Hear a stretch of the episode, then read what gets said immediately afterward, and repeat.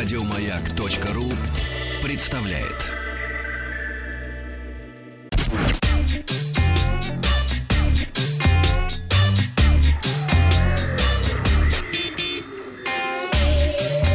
Страна транзистория. Сегодня к нам на пятничный тест-драйв э, в транзисторе приехал смартфон компании Alcatel A7. Он был представлен вместе со смартфоном Idol 5 осенью в Берлине на выставке IFA. А, на мой взгляд, несмотря на то, что по цене смартфоны не очень сильно отличаются, A7 получился поинтереснее. Давайте разбираться, почему. Корпус телефона выполнен из рифленого пластика, что довольно приятно на ощупь.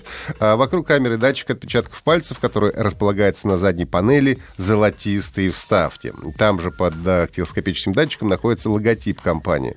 Я, честно говоря, небольшой любитель золота в оформлении, но в данном случае в небольшом количестве в сочетании с черным фоном смотрится это очень неплохо. А золотом сверху снизу окантованы и вставки на передней панели, там, где находятся динамики и спикеры. А, так как корпус Alcatel A7 выполнен из пластика, то и вес получился небольшим, а так как поверхность рифленая, то из рук телефон не выскальзывает. Сканер отпечатков пальцев работает, может быть, не так быстро, как на флагманах, но э, особенно не тупит и разблокирует смартфон в 10 раз из 10 попыток. Экран 5,5 дюймов, разрешение Full HD, присутствует олеофобное покрытие. Это означает, что отпечатки пальцев на экране практически не остается. А, но если придираться к экрану, то можно, конечно, сказать, что в солнечную погоду на улице экран недостаточно яркий. Но это, пожалуй, и все. Картинка сама по себе достаточно четкая, яркая, углы обзора неплохие.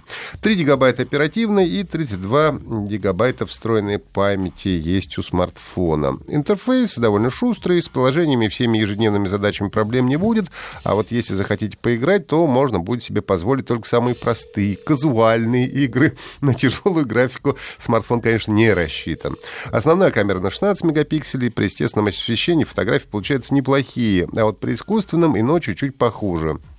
Фронтальная камера на 8 мегапикселей со вспышкой, что позволяет делать селфи даже в условиях недостаточного света.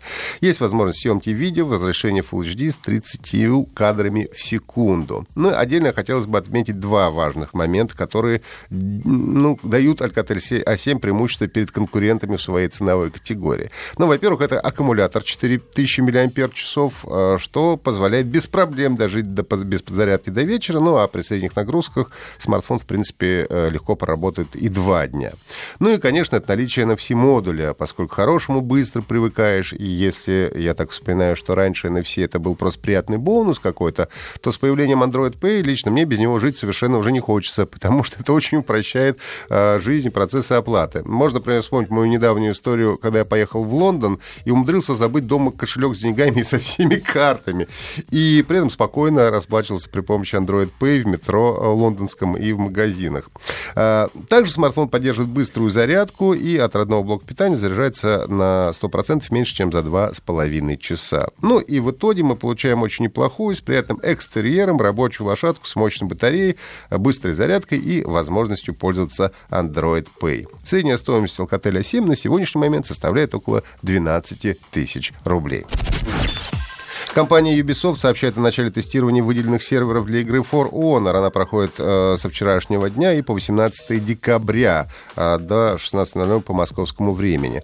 Э, игрокам станут доступны все герои в режимах дуэль 1 на 1, захват территории 4 на 4, э, дары 4 на 4. Ну и с момента выхода игры было выпущено более 30 обновлений. В игре появилось э, 6 новых героев, 6 новых карт, новые режимы, рейтинговая система, дополнительные возможности персонализации и многое другое. И игрокам, игрокам предложат абсолютно всех персонажей, включая добавленных э, вместе с дополнениями. Разблокировать каждого удастся за одну единицу стали. Ну, это ну, внутриигровой, само собой. А также э, это я сейчас процитирую буквально, игрокам предстоит встретиться лицом к лицу с врагом на невероятно реалистичных полях сражений и до последней капли крови биться на стороне храбрых рыцарей, свирепых викингов или расчетливых самураев. Я э, уже в первом бета-тесте принимал участие в игре. Ну, это довольно забавно, механика необычная и, конечно, не просто научиться грамотно биться. Ну и, как обычно в таких случаях, после открытого бета-теста, если вам захочется купить игру, то те награды, которые заработаете, потом в официальной версии будут прикреплены к учетным записям игроков. Ну, а также можно поучаствовать в розыгрыше эксклюзивных наград For Honor. Ну и в командном шутере Overwatch начались рождественские мероприятия, э, зимняя сказка, э, которая продлится три недели. Как полагается, в процессе тоже можно будет получить новые костюмы, победные позы и так далее. Э, из специальных праздничных лутбоксов, ну то есть коробок подарочных фактически, выпадают облики для различных персонажей. Но, правда, не для всех.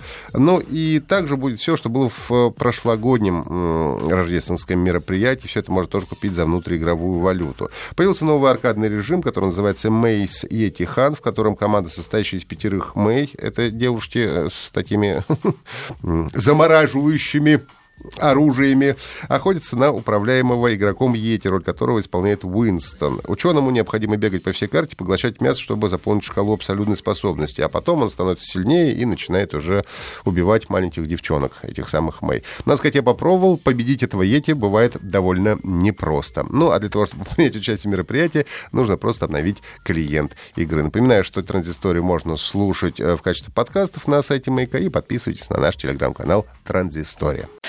Еще больше подкастов на радиомаяк.ру